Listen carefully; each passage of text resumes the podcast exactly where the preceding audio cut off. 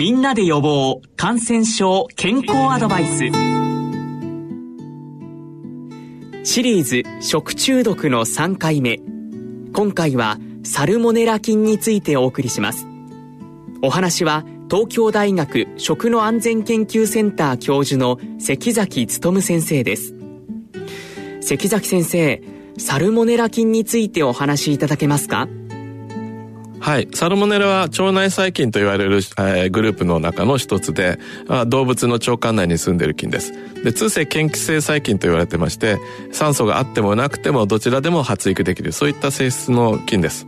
えー、大体腸の中には大腸菌というのがたくさんいるんですが、大腸菌と非常によく似た性質だけれども病原性があるということです。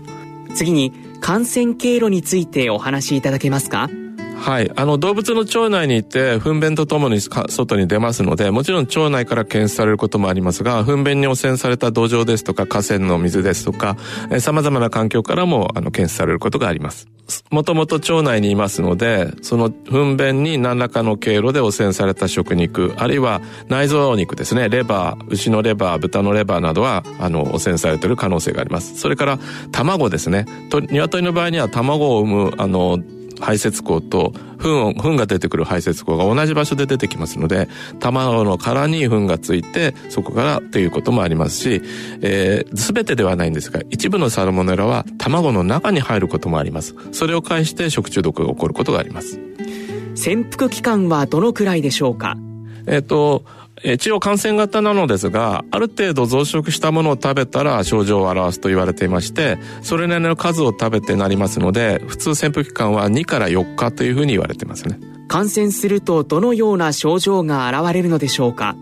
えっと、重症化するケースっていうのは大体、えっと、年齢の低いお子さん、それから高齢者のケースで、普通は急性の胃腸炎で水溶性下痢、発熱、腹痛、嘔吐などの症状で、まあ、いずれ治っていくという形なんですが、まあ、重症化した場合には血便、頭痛、それと全身感染ですね、肺血症を起こしてしまうケースがあって、これで命を落とす人が、えー、います。で、過去には、えっと、10年ぐらい前までは毎年1人から3名の方が亡くなっていました。治療はどのようにされているのでしょうか？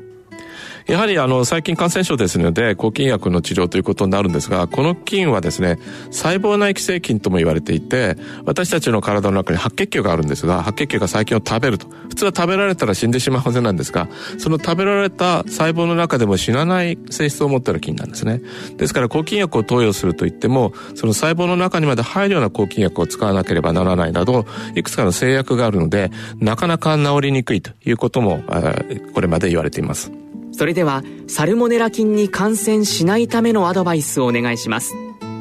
はい。えー、肉とかレバーの生食加熱不足これを避けるというのが一つ目。もう一つは卵ですね。市販の卵には賞味期限というのが出ています、えー、先ほど言ったようにある程度増えたものを食べてなるというふうに考えられていますけれどももし卵の中にサルモネラがいたとしても冷蔵できちんと管理していればスキンはそう増えないわけですね。